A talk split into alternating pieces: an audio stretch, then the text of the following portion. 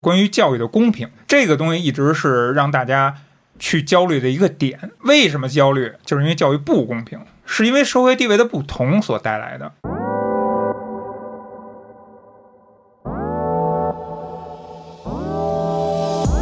就是说，你很难说这孩子，你从初中、从高中，你就觉得他以后能干什么，嗯或者他认为自己以后喜欢干什么，人会变的，嗯星座还上升呢。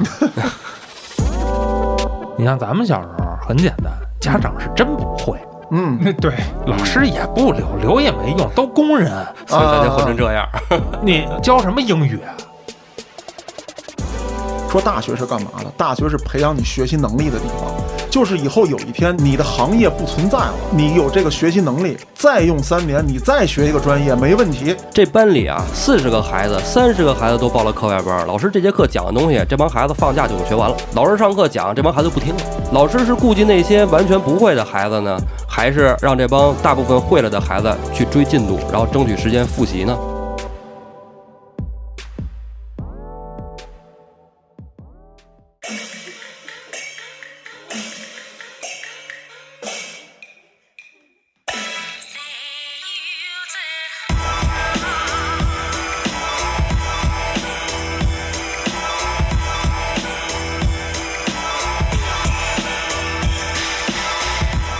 欢迎大家收听《话里有话》，喜欢听哥几个聊天的，可以在微信公众号中搜索“后端组”，里面有小编的联系方式，小编会拉您进我们的微信群，欢迎您到群内与我们聊天互动。我是主播嘉哥，我是小黑黑，剑叔又来了。我是道爷，哎，四个老 baby 啊，咱们再次聚首。嗯，每次咱们几个聚首的时候，都没好事儿。啊操，对，这个话题都会比较怎么讲呢？不能说这个很悲观啊，只是说这个话题会比较沉重。主要跟我们几个都息息相关。我觉得从另一个角度讲，可能是放松了。不是，那黑老师，你说这放松是什么意思呀？就是咱就这么着呗，爱咋咋地了呗。也不能这么说，这也得看看道爷跟建叔还有嘉哥是怎么想的。但至少嗯，可能你们周末的培训班不用带着孩子去了吧？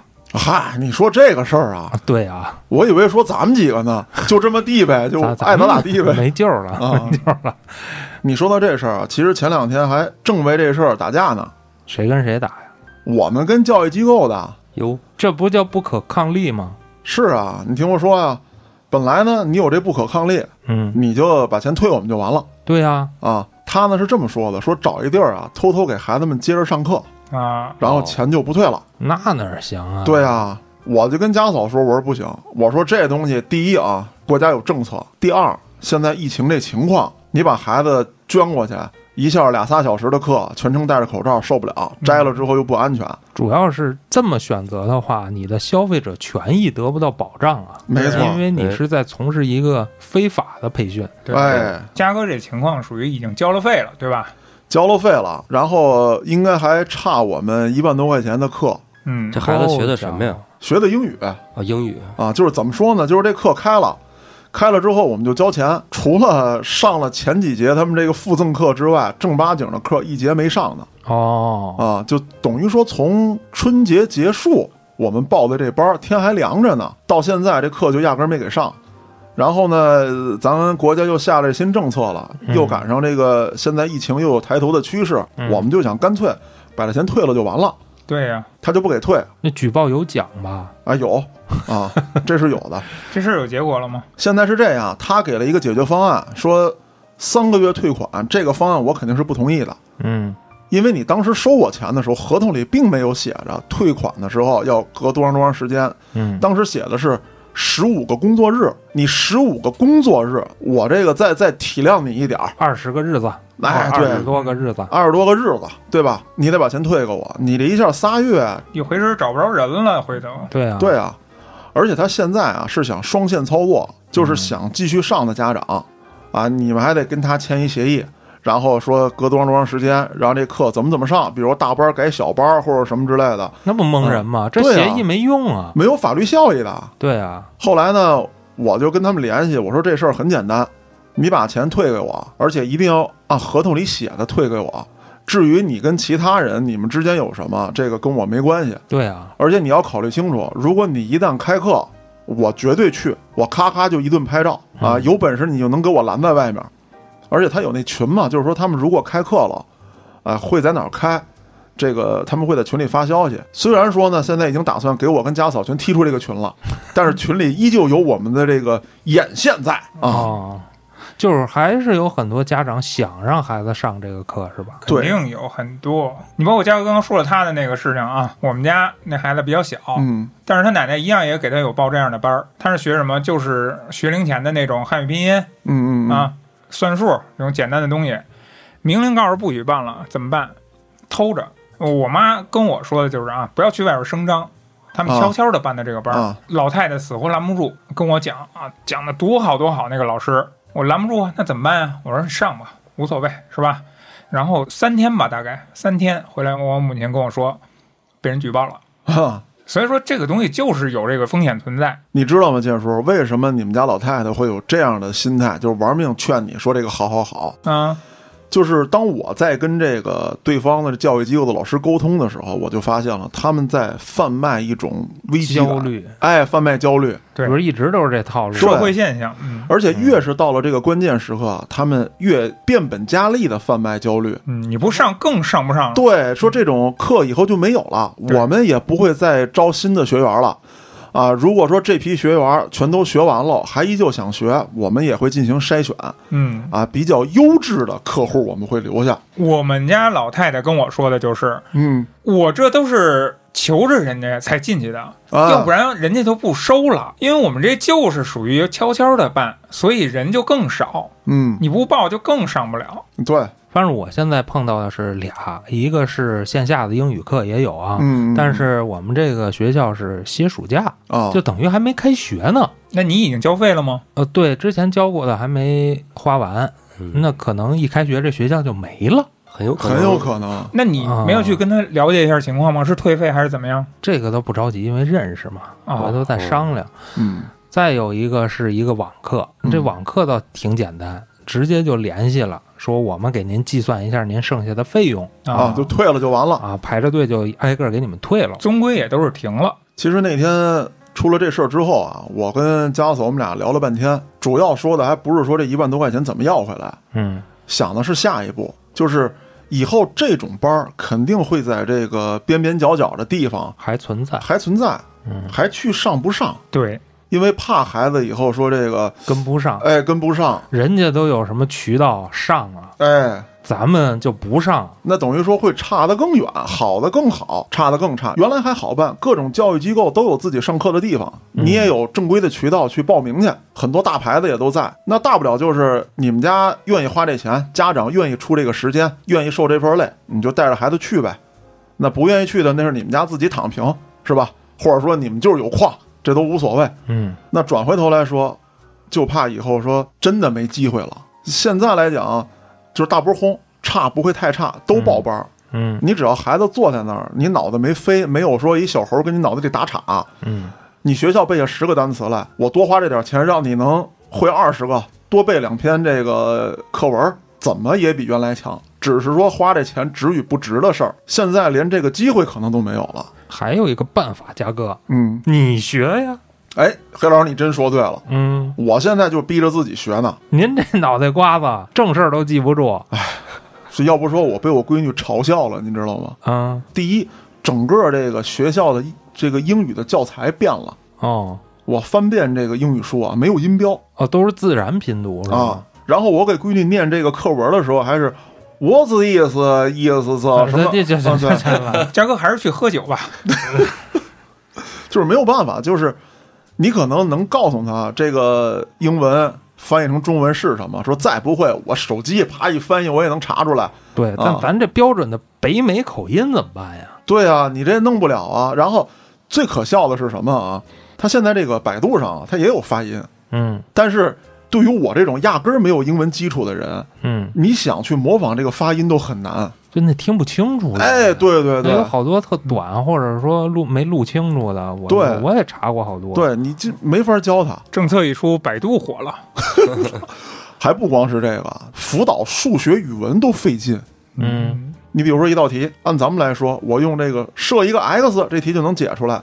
对不起，小学这个像我们家闺女这个年龄嗯没学函数呢，你不能用这个方程式的方式给它解。我又不知道老师上课的时候怎么讲的这道题，那你就把他课本再看一遍呗。没用。没用。啊就，刚才嘉哥说这个，刚才我我也想说，就是说英语这个面临这情况，在数学上同样是一样的。就是数学吧，我们觉得这题容易简单，我用我们的惯性思维，其实是我们几十年的思维方式去解这道题，孩子完全理解不了。政策的意思是不是就是说想减轻咱们这个带孩子这个压力，那你是看到第二层了，还有第五层，然后就可以再多生一俩的？哎，对，哎，很有这个可能性。其实就是之前说开放三胎了，然后大家都不生嘛，然后比比如说开放三胎，你开放二胎，二胎我不生，一胎我都不想生，婚都不想结，为什么？压力大。什么导导致你的压力大？我孩子我培养不起，好，咱不培养他，不培养不完了吗？根源呀就在这个焦虑上。这个焦虑呢，又就是这些机构潜移默化的制造的。其实不生孩子跟这我觉得都没关系。他对你有没有影响？他特别有。这事儿是这样，就是我看不到国家层面那么宏观的一个体量嗯啊，咱们也不要说我一个小老百姓，我就觉得我比这个制定政策的这个机构还英明。嗯咱们就设身处地谈一谈，为什么现在很多家长就是拼命的去，呃咱们讲过鸡娃，或者说有些家长我不鸡娃，但是说我以我能做到的给孩子最好的，嗯无论是这个课外的教育，还是说这个好的学校资源，我尽量推孩子一把，不能愧对孩子。为什么有这样的心态？其实这里边有一个问题在这儿，就是什么呢？就是关于教育的公平。嗯这个东西一直是让大家去焦虑的一个点。为什么焦虑？就是因为教育不公平，是因为社会地位的不同所带来的。哎，建叔正好替我说了一部分，嗯我要把我后续的说完，就是是社会地位的不同，就是咱们不太了解啊。你知道一个开铲车的一个月挣多少钱吗？应该比咱多吧？比咱多。嗯，嗯，开渣土车的，开大货车的哎，对比咱多。比咱多，现在管工、电工什么都比咱挣得多。没错。嗯，可是有一个问题，就是咱们永远看着那些穿的噼儿啪的，然后每天上午十点半倚在办公室茶吧里这些人，嗨，都想让孩子没有风吹日晒呗。对嗯。啊，他们觉得那是一个好的行业，然后说那是一个这个体面的工作。嗯。对，有机会把挺爷叫过来，可以问问啊，就是咱不提律师，咱提律师助理，你问问挺爷，一个好的助理一个月多少钱？一个大楼的电工，物业的电工，咱就别说这个出电啊，出电就是像我这种本儿不太值钱。嗯啊，主任那天不还找来吗？弱电工程师。哎，对，啊，叨逼叨还说是电工嘛？被主任骂了一顿狠批一顿啊！啊。你去问问他挣多少钱，他也没有风吹日晒，但就是因为很多咱们咱们这个年龄啊，或者说比咱们再大一点的这些大哥们，嗯他们会觉得社会地位不论挣多少钱，你们不可能一样，所以说他们觉得，哎，我的孩子要成为我眼中的那个精英。光鲜亮丽。对，那江哥，我问您一个问题啊，嗯，就是你觉得咱们国家现在实际上缺哪部分人群？我觉得咱们国家真正缺少的是干事儿的。这个干事儿指的是什么啊？就是我不是说我拿一个电工本儿，我去接电线去了，就怎么怎么样的，不是。他真正缺的是真正有技术的人。哎，对，我正要说这个。对，蓝领儿，对，就是从我个人认为啊，嗯咱们国家的这个工作咱分大类，分三层。我觉得第一类是高精技术人员，嗯也就是搞科研。对那这类人员绝对的缺少，对，但是这类人员不需要很多，嗯，只需要一部分，他们够精就可以了。另一类人员是什么？底层的工作人员，他们不需要太多的能力，只需要基础的工作技能就可以满足需求了，对吧？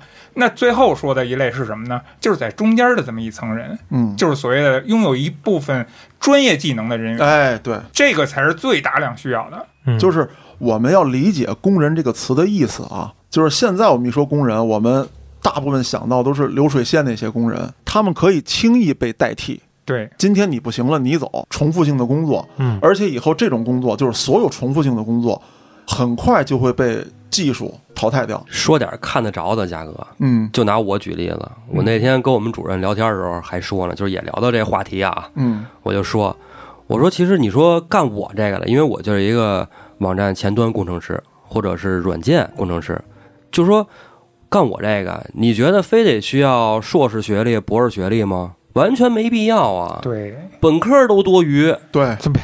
真的。哎，嗯要我说啊，我这种的上到大专足矣，然后剩下的就是大量的工作经验。嗯其实我们单位其实很多呃年轻的刚毕业的孩子来了，其实他们缺的是什么呢？他们缺的不是技术，他们技术比我新多了。但是你要说真把一个系统做好、做完善了，首先你得知道这系统是给谁用的，它他妈是给人用的，你得明白这人要通过这个软件做什么。这些东西其实是工作经验，并不是说你写代码写多少行能写出来的。大量的经验绝对比多上那一年两年，说是再多上六年读个博要有用的多。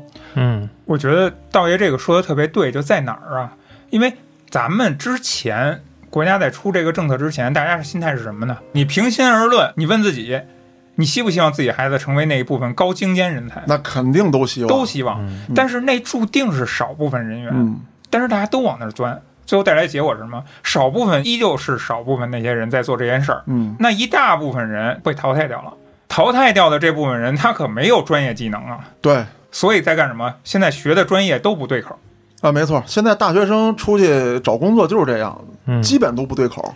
听说现在这绩效什么的又要重新弄起来了。呃，是有这么一个说法，但是呢，我听到一些消息啊，因为现在也没有正式的公开的文件出来，嗯现在的绩效也不是咱们那会儿上的那个绩效那个感觉了嗯啊，真的是要让你学到这个能够傍身的技术啊，不是说简单的操作。那会儿绩效，你比如说像我有些哥们儿他学这个工科的绩效，磨一锤子 啊，削一改锥，啊啊，当然说以后很可能这些学科也会存在，你要有这样的一定的手工技术。但是当时他们的毕业设计是他妈做一锤子，我还接刚才那个建叔说那个啊，就是说刚才我说那个，像我认为我这种工程师岗位就 OK 了，批量的培训就就 OK，嗯只要上到大专就行。刚才建叔说那个高精尖啊，可能在每一个项目中确实需要这样的人，他要统筹一个项目，这种岗位一般就是架构师或者是项目经理，嗯，这种总归是少数。那一个项目组里有一个两个足矣了。这种呢，您要说需要一个高学历，为什么呢？因为咱不能说所有人都跟我想的一样，我就是做一个东西做事儿，肯定还是需要有人要推进这个科技的往前发展。但是我觉得这有一矛盾点，嗯，就是高学历的人，他可能大部分时间用在学习了，哎那你实践肯定就少。对，哎，但是你也不能这么说呀。你看，就跟我们单位拿我们单位举例子，很多朋友都知道我在哪上班啊，嗯就是这学校毕业的，就是说博士类的，跟我们工作上真的是有天壤之别的。你看啊，我们只不过说是在做一个，相当于就是一项目嘛，一个软件，可能对我来来说没难度，但是底层的那些东西，你要让我写，我完全写不了。为什么呢？那就是人工智能啊、AI 啊、深度学习啊这一类的。之前那个小迪、小斯不也来讲过吗？嗯对吧？就是他们这种拥有高学历的、高技术的人才，他们同样啊，学的东西在学的时候就非常痛苦，工作以后承担的压力也非常大啊。如果让我选择，我反而不希望我的孩子去做他们那样的工作。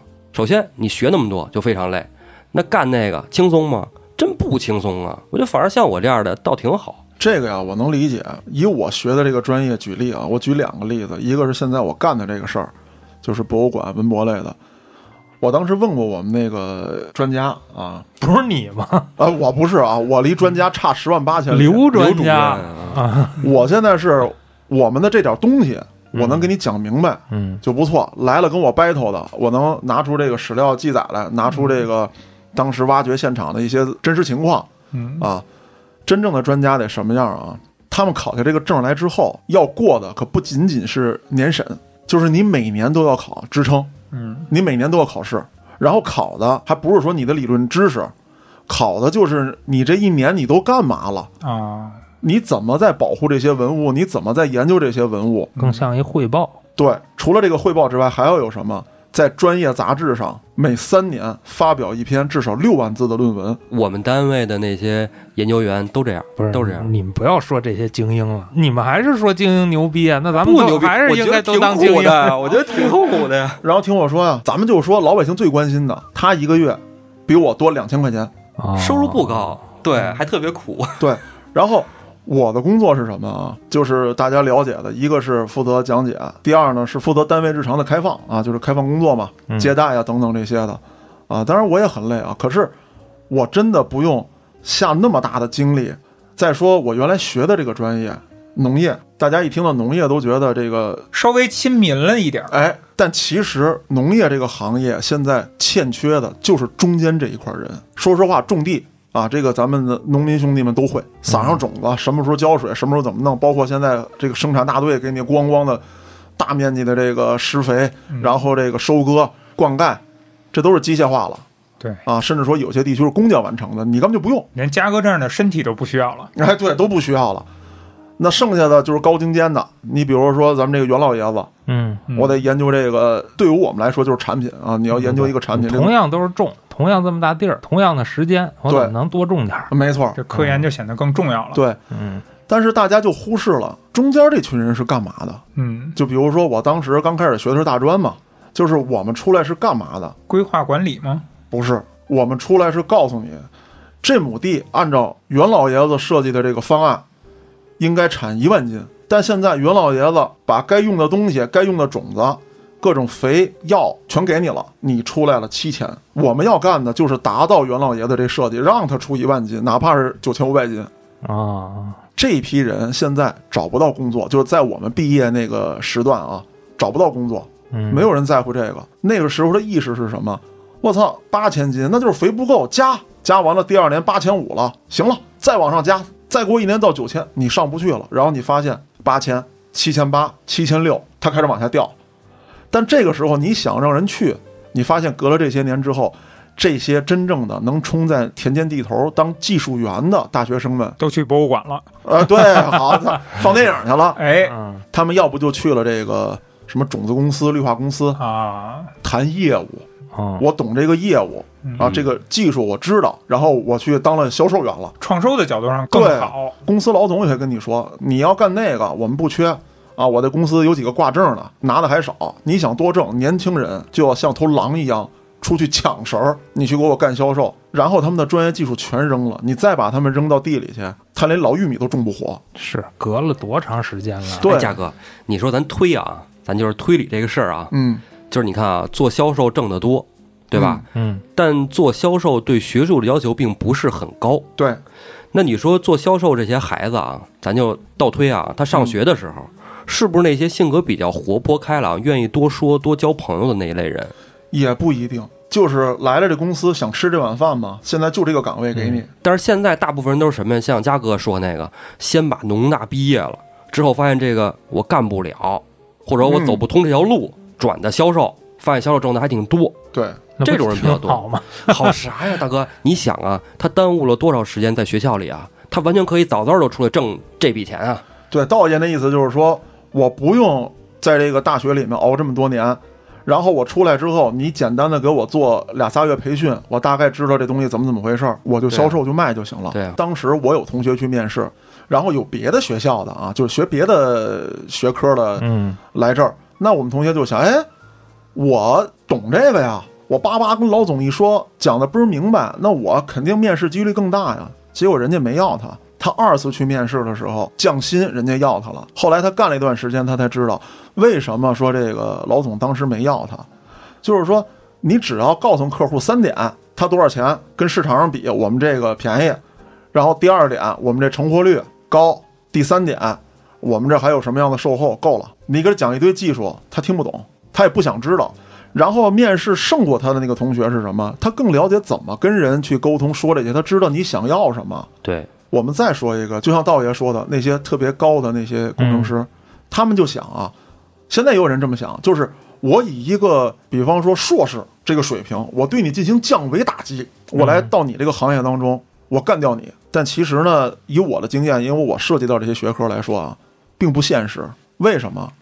举一特简单的例子，当时呢，我们参加一个这个比赛，就是做一个园林设计的，但是我不是学设计的啊，我是以病虫害、绿化保护这个方向协助我们那个小组，有一个这个研究生啊，这个画这个图啊太厉害了，我们还拿硫酸纸那么画呢。嗯人家当时什么什么啊，电脑的技术咣咣出那图，嗯而且手绘水平也特别高，然后树种标的什么那个就是不同的树种进行交替，高了在后，矮了在前，让你一眼望去有层次感，什么地方搁什么颜色的花儿。但是有一问题，嗯它缺少实际操作。那这个图，人家当时这个评委一看，嗯说你的这个梧桐树，你比方说你离我的楼啊，离我这楼体大概只有一米五的距离，梧桐树多少年多少年，它的直径就能长到多少，它的叶茂就这个整个这个树冠就能到什么样啊？你就伸进四楼的窗户里了。就是这些东西是需要实际经验的。这就像道爷说的，我们从上学的第一天，第一堂课是在教室里面，第二堂课开始我们就下地了。嘉哥说这个不就是长平之战的赵括吗？纸上谈兵啊！对对对，不，我觉得这也是大学的用处。大学就是想让你在一个学科当中多维的去学习。为什么有选修课呀？比如说嘉哥了解这树怎么种的，它会长成什么样，他可以再去选修一个，比如说美学的这种课。嗯那我既懂这树怎么长，我也知道我怎么种好看。嗯，我觉得这是其实大学的作用。但是关键处啊，就是大学的老师未必懂这个呀，还是得往上读。就像你上次那个节目里讲说，你妹妹读到了博士是吧？嗯，我觉得在一个学科里，要是想在学术方面有所建树，一定是要读博的。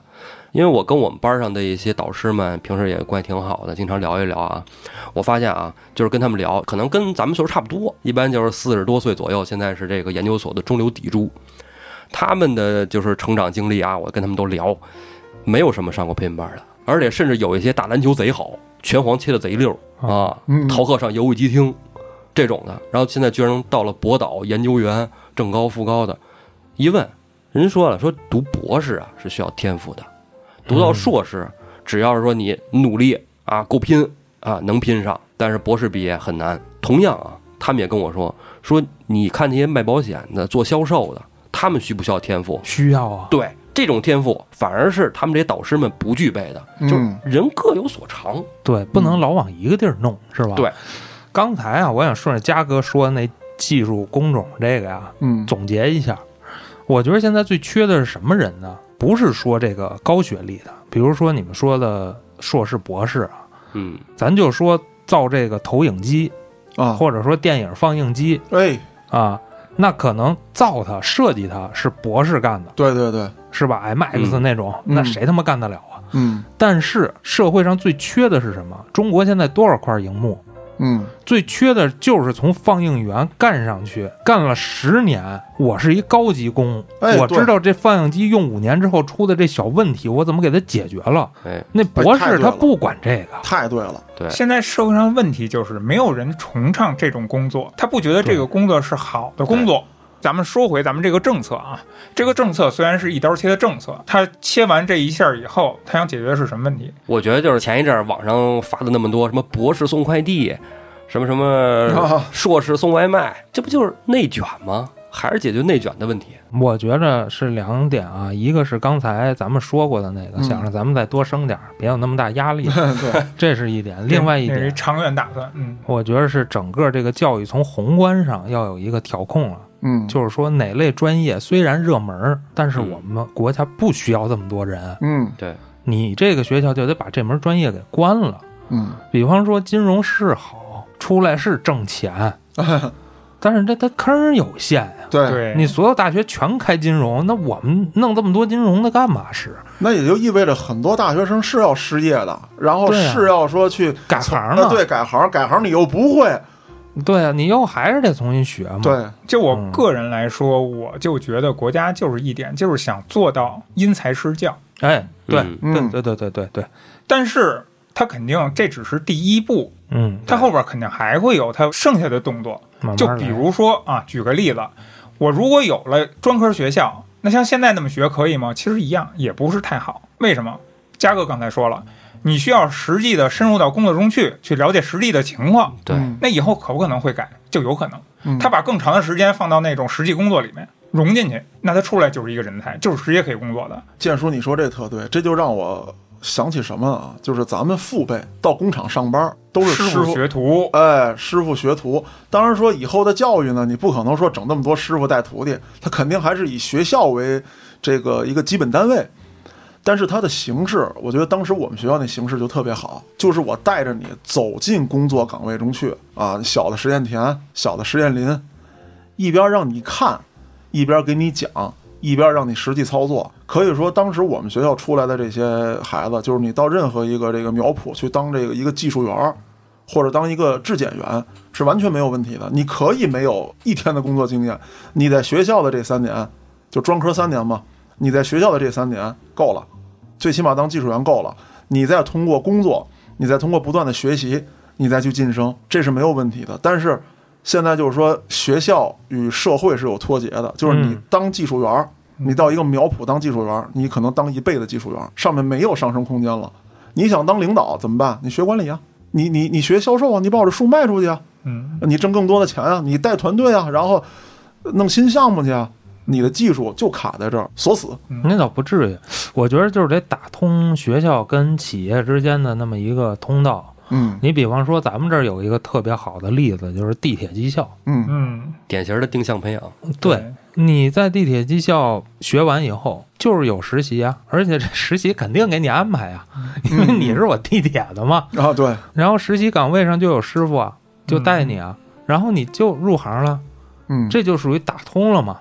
你不能说我毕业了，我再去找同类的工作，那你还有可能找得着，找不着，人家愿不愿意招学徒，嗯这都是问题。人家不愿意招呢，那你这辈子不干了。然后你入了行之后，我们以前地铁的也分初级工、中级工、高级工，嗯，你干了高级工的拿的不少啊，对。这都到时候看你自己了。现在很多家长他担心的，以及说这些教育机构他能找到的这个贩卖你焦虑的点就在这儿，一遍一遍的告诉你，你的孩子以后会挣得少，会怎么怎么样。咱们视野又有限，那你看到的很可能就是哦，我爹他们那厂子，我操，后来倒闭了 啊，然后谁谁谁那儿又怎么样，哎呦，然后一看这报道啊，某某康这员工又跳楼了，哎呦，我可不能让我们家孩子走这一步哦。而往往是中间的这段的高级技术工人，你看不到他们的这个情况，对，除非你身边有。假设你身边没有的话，你能看到的就是报道当中能体现出来的，就是这金字塔最顶上跟最底下的嗯，中间这一段真空你看不到，那么他们就可以大量的贩卖焦虑。如果你知道真实的这个情况，现在这些岗位收入还不错，以后呢，呃，在事业上也会有更好的晋升空间。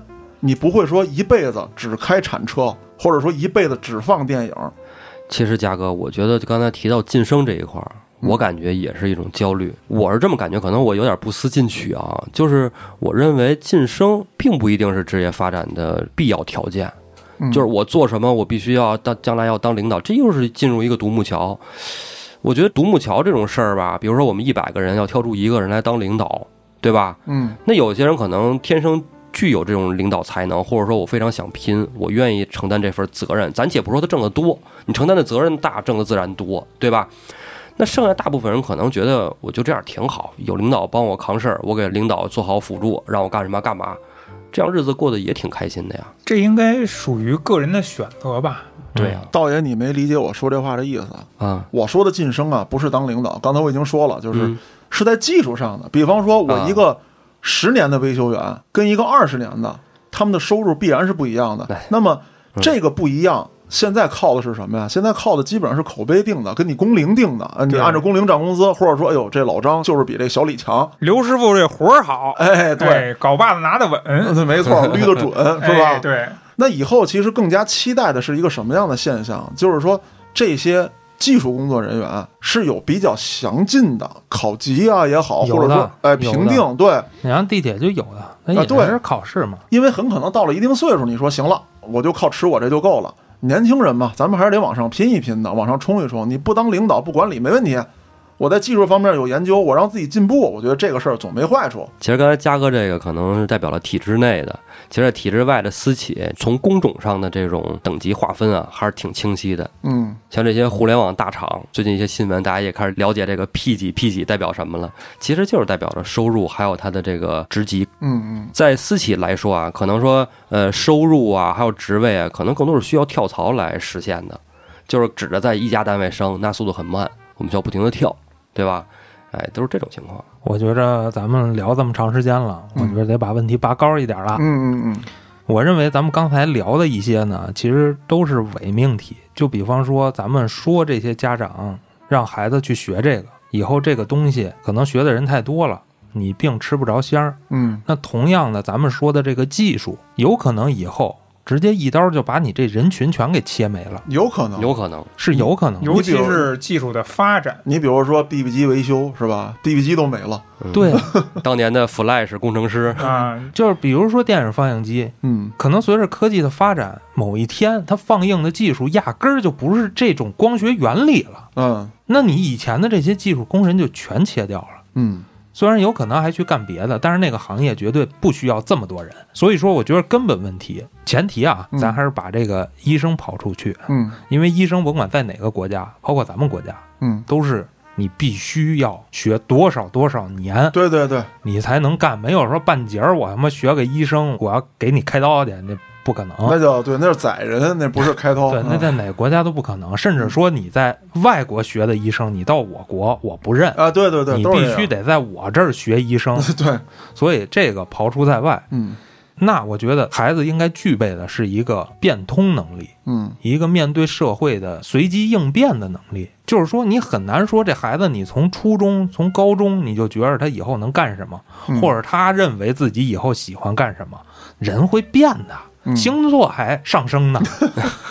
比如说，我十八岁的时候我就爱干什么，我他妈这辈子就干这个。十年后他想干别的了，嗯，这有可能啊。黑老师，你知道你提这个问题啊？呃，是在我上大学的时候跟我的教授研讨，俩人聊不算研讨，我跟教授那边研讨。你还敢研我操，对？，我们俩聊天的时候，他说这是二十年前教育界思考了一个严重的问题。嗯所以说，为什么就是当时赶上我这波的时候，会有一个大学的扩招，而且在大学专科里面会给你融入了大量的这个理论性的基础知识，嗯就是我们要学这个无机化学、有机分析化学，什么生物学、遗传学，哗学一堆。为什么？他就说啊，OK，有一天这个植物不再用农药喷了，但是植物的生长、什么昆虫的这个分类学等等这些化学什么你都懂，那它有新技术的时候，你接纳新技术会很快。嗯，这是基础。是这个意思。对，但是教育界的这些专家想的很好啊，这些专家是真正的专家啊，不是打引号这种的。可是有一个问题，就是你专科的三年容纳不了这么大的知识量让你掌握。嗯你既要有比较强的理论基础，你要有大量的实际操作，三年是不够的。我的教授就跟我讲说，如果说一个农业院校让你学五年，你出来之后没有干销售挣得多，那咱们说你从心态上你能接受吗？你会接受这五年吗？呃，问的我也哑口无言。就像你举那个例子，你作为一个已经成年人，大学生成年人了吗？你可能对未来五年你都不敢看，你都有可能变化。那么对于一个孩子来说，他更可能变。所以怎么样？你上高中啊，嗯，无论你以后考哪个大学，我们都定下这些科目来。你爱学什么专业学什么专业，无非就是分文理，你就给我学它。其实我刚才想说的不是学什么专业了，嗯而是说这一个人的综合素质，比如说他的毅力。黑老师说这毅力特关键，我现在孩子真没毅力，哎，我跟你讲，这就是真的。我为什么特佩服我那教授，人家在差不多二十年前就提出这说法来了，说大学是干嘛的？大学是培养你学习能力的地方，就是以后有一天你离开这个学校，你的行业不存在了，嗯，你有这个学习能力，你从头来啊。你可以从头来。好比说，你用三年的时间，你学完这个专业了，再用三年，你再学一个专业没问题，甚至更短，是培养你学习能力的。嗯，再有一个就是你的一些习惯，现在也有很多这样的说法啊，就是你应该先学做人做事儿，对再学知识。现在是调过来的，孩子从小，学知识，哎，就像咱们节目一开始说的，玩命的你给我学这个学那个，然后学一堆。有一天没有家长督促的时候，这样的例子太多了。上大学这孩子学霸什么之类的崩了，嗯，我这个花花世界了啊 世界太美好啊！对啊，嗯，学习学个屁！我要去争点房了。哎，对，其实就把刚才说的这些信息都给汇总起来。你看啊，咱们的孩子其实应该是这样的：咱们先学做人，嗯，然后学如何学习。那现在顺序都不说，咱们其实没有人去教孩子学做人。然后咱咱们啊，咱们家长啊，其实现在就是一个社会现象啊，家长和老师之间互相推啊，对，作业这事儿，不是也是刚出文儿规定的吗？嗯，对吧？嗯之前也是家长跟老师互相推，那这个孩子其实就是在一个游离的状态，你不知道哪边更应该负责。那当然了，咱们其实都应该辅导。这是学习，咱说做人，刚才对对对，做人也是一方嗯这面。学习，我觉得建叔说那个正是做人的问题，嗯就是很多人意识不到啊。就有一天也是我突然让我觉得很紧张，嗯家长跟老师之间互相推这个作业的问题。有时候我跟家嫂聊天，包括给老师发微信，孩子是能听见的。那后来你知道孩子学了一个什么事儿吗？嗯，就是有时候他妈问他说这东西什么什么在哪儿，不是我放的，我回家压根儿没碰，这是妈妈干的，这是爸爸干的。他学会的其实更多的是推诿，推卸责任了。对嗯，他没有想到这是我的书包，我就应该拿着它。他就说那天是爸爸把书包给我拿回来的，这个不归我管。嗯，这其实就是做人的问题。因为划分的一直都不明确。其实没什么可划分的。你像咱们小时候很简单，家长是真不会，嗯，对，老师也不留，留也没用，都工人，所以咱就混成这样。你教什么英语啊？教什么数学啊？所以你看，你说到现在，这不是就说回来了吗？你现在反而每个人都具备的一定的这个基础的知识了。嗯好，责任不好界定了，因为大家都会了。你都会了，谁该教呢？谁都应该教。你觉得家长没有责任吗？我觉得有责任，那你就该教。这归根结底还是我刚才说的问题，你教的是学习能力。对对，这个是核心，他的基础素质跟他的学习能力，才解决了以不变应万变的事儿。黑老师说的特别对。当时我跟他们老师争论的就这一点。我说孩子回来，我可以检查他作业哪个对哪个错，哪道题没写完成没有。但是有一样，错的这道题我标出来，老师您给他讲。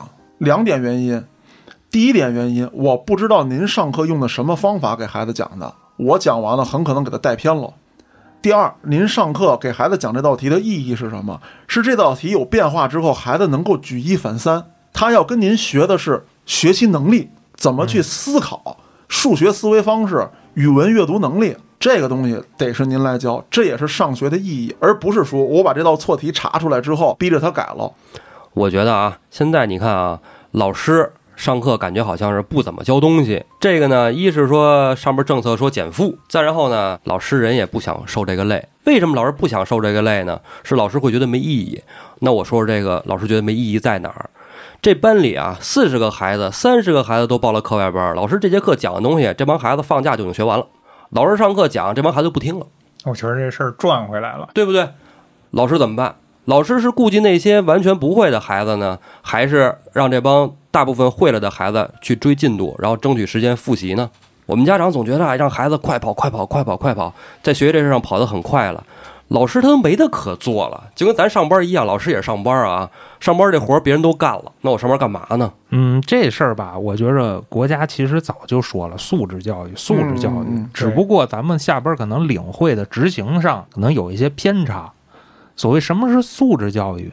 我觉得咱中国这个古代其实做挺好的。你私塾它不光是教你认字儿，还得教你做人，对教你道理，教你思考事情的方式。对对对，咱往古代说，像那些考官的、科举的，科举的，嗯，考的是啥？不是考你这唐诗会不会写，我觉得考的是你理解怎么治国这件事儿。实证，实证对，嗯，嗯，我觉得咱们现在缺的其实是这个东西，就你理解事情的能力。这个东西你学会了，你理解你的人生应该怎么过，嗯，你的事业想往哪方面发展，你把这个发展路径上的所有的关键节点你都理清，这能力要比你他妈的死学哎，对对对，有用的多。黑老师说一关键点，关键点什么？你看这个古代考科举的人啊，古代什么人能参加科举考试啊？当官的子弟，你有钱都没戏，这嘉哥也知道，嗯，对吧？你说你大商人多有钱，商人地位最低，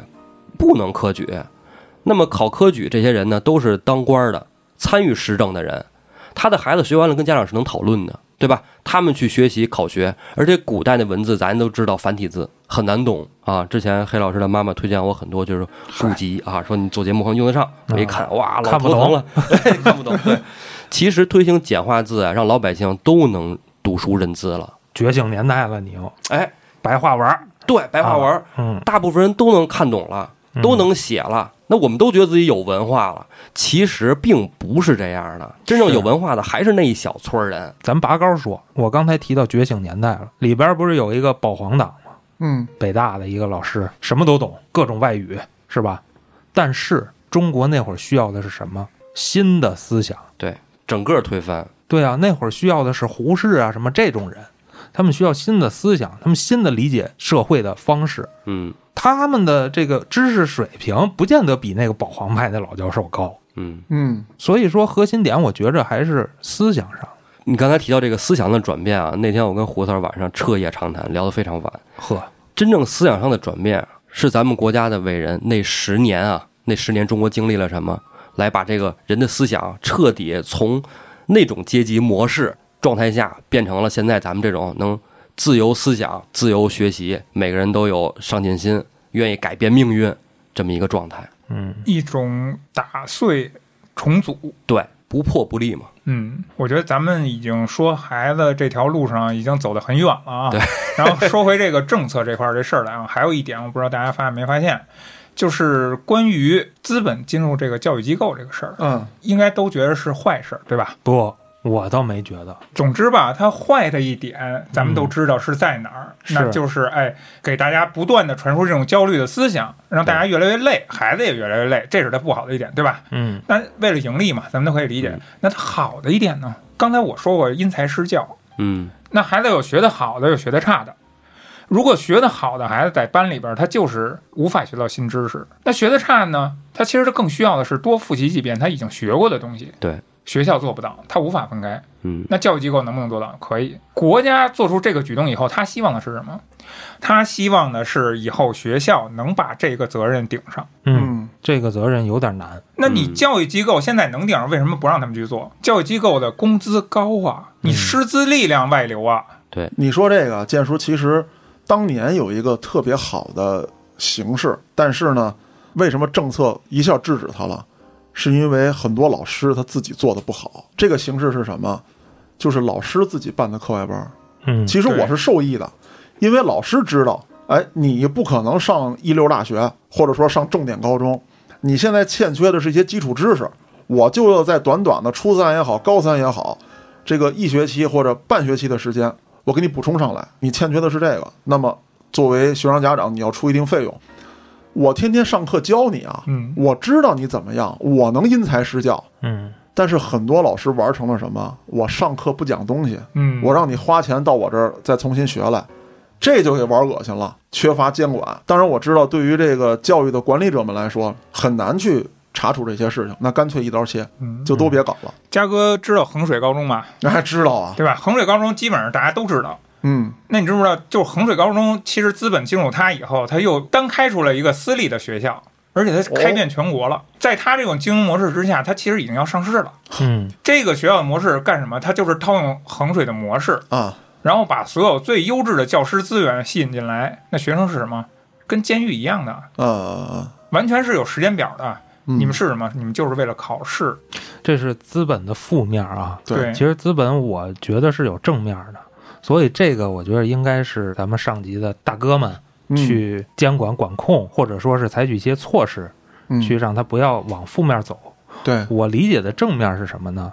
有资本有市场，它某个东西才会发展的快。嗯你比如说，同样的是课件，或者说网络的教学方式，他们不光说是我为了多卖课，它的成果一定要是比别的家好，它才能越卖越多对，哎，黑老师这块儿我就拦你一句，啊。就是你所谓的成果是什么？你是考试还是以后的人生？我说的是考试，对对呀我没说人生。我就是说，资本嗯它只管你考试，对啊，是啊，我觉得提高学习效率是好事儿、啊。对于家长来说，要的也就是这个呀。但是资本进入以后，他就会做的比较过。现在衡水就是做的比较过的这一个，刚才说那段之前，我不是说了吗？大大们要先做一些管控，来规定他们应该做什么，不做什么，就是这不就是管控吗？然后再走市场。我也学习，我当然要考虑哪家的教程或者哪家的课件更有效率、更好。那他们为什么会更好？就是市场竞争出来的。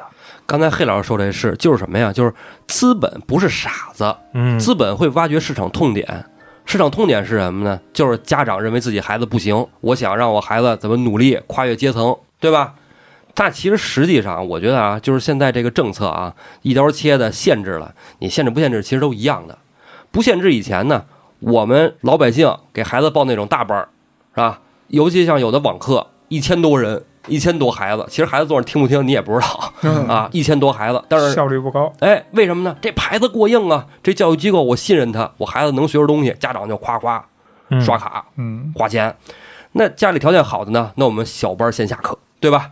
哎，精英化课程啊，我这孩子针对性的，一对一不了，那咱们一对三、一对四是吧？也能针对性的知道你这孩子哪块不足。嗯，那么条件再有钱的呢，人一对一或者家教是吧？我把名校老师又卷回去了，对我操！嗯 对，现在你看啊，我就说这特逗，就是说虽然说限制这个办课外补习班这那的了啊，家政行业火了嗯，啊，家里找保姆，九八五二幺幺啊，拿托福雅思是吧？主要你想这事儿一出，那几百万的教师那干嘛去啊？对，培训机构老师们哈，干家教了呗。其实我就觉着啊，咱就不能老想什么九八五二幺幺，按咱们一开始说那话，以后就应该是有任何专科学校，你想学哪个就进哪个东西，就不能那么分。嗯这个就太难太难就这个解释了。全世界都在分。就是以后的目标就不应该是只有哪一所学校才是最好的选择。为什么大家都削尖了头往那一块钻呀？哎呀，说白了吧，建叔，就是现在啊，就是从咱们父辈那一批人开始，一直到咱们这儿，上学是为了就业。我记得是疫情之前有这么一个大能来到清华北大，他本来想听到的是这些孩子将如何改变中国，就像当年他们一样。那个大能也是清华毕业的，哎，他就雄心万丈的去了啊！我要看看我的徒子徒孙们。结果很多孩子问的是什么啊？我学这个专业，将来的就业怎么样？我去哪哪哪儿那个公司对我抛出橄榄枝来，我去他那儿能不能有更好的发展？他们没有说，我研究一下这个球状闪电是他妈怎么形成的。这个老师一下就就懵在那儿了。对，老师，球状闪电挣钱吗？哎，对，嘉哥，你说这个，其实在中国啊，在自然科学领域，其实一直是短板。主要是学校还是那个学校，对但学生不是那波学生了，还是刚才的电视剧嘛，是吧？那会儿他上北大图什么？我要改变中国，我要救中国，嗯，我要为中国的发展做贡献。那是一批有共同理想抱负的人。对也是那个时代。那会儿的老师也是这么想的。对，那现在呢？我上清华不就是为了找个好工作挣钱吗？大家都是我上北。大不也是吗？那你想想刚才潘潘说的，难道现在它不是打碎重组的一个过程吗？也是啊。刚才咱们讨论这么半天啊，都是个人的观点。这个节目时长也差不多了，在节目最后啊，我想说这么一件事儿。前一段时间看到了一个报道，心里五味杂陈。嗯，这事儿是怎么回事呢？就在前不久啊，这个中考刚刚结束那段时间，有这么一个物理老师，他偷偷的开班教了五个孩子，嗯收费其实很合理。这五个孩子呢，有两个是他亲戚家的，另外三个不是。两个亲戚家的孩子没收费，其他三个孩子他收费了，收费并不高啊。这五个孩子都取得了非常不错的成绩，但是考完试之后，这个家长反过来给老师举报了，而且诱导这个孩子在上课的时候录音录像，也保存了转账记录。那这个老师呢，最后也是受到了非常严厉的处罚。为什么在节目的最后抛出这一点呢？我觉得这就叫不会做人。这个家长没有教会孩子怎么做人。无独有偶，嗯，我也看到了一个类似的故事，嗯也是给举报的，在山东。呃，他更过分的甚至是什么呢？还让这老师赔了他两千块钱，啊，最后也给处分了。就孩子学习这事儿，那天我跟我们家媳妇儿还聊起来了呢。就是说，在同年级的时候，三年级啊，同年级期末，儿子考的是不是分儿比你高？儿子考的分儿也比我高，那还给他报一堆班儿，逼他这逼他那，干嘛呀？我觉得像黑老师说的似的，在性格上，还有一些是非观上，给孩子更多的培养和教育更重要。他得自己把自己理清了。对这比什么都管用。嗯对，从自己做起。我他妈先做个人吧。对，咱先努力。对哎，咱哦虽然说了这么多屁话啊，咱也不敢说咱就能做多好，咱们都是在这个努力的过程当中。嗯，今天这些话其实也就是仅代表咱们对这政策的一个小看法哈。对，嗯，就是我们认清的方向，或者说我认清的方向是这样的，我准备这么做。所有听众朋友们，你们有什么样的分析、什么样的考量啊，都可以在评论区留言，咱们展开讨论。嗯，我是主播嘉哥，咱们下期节目再见。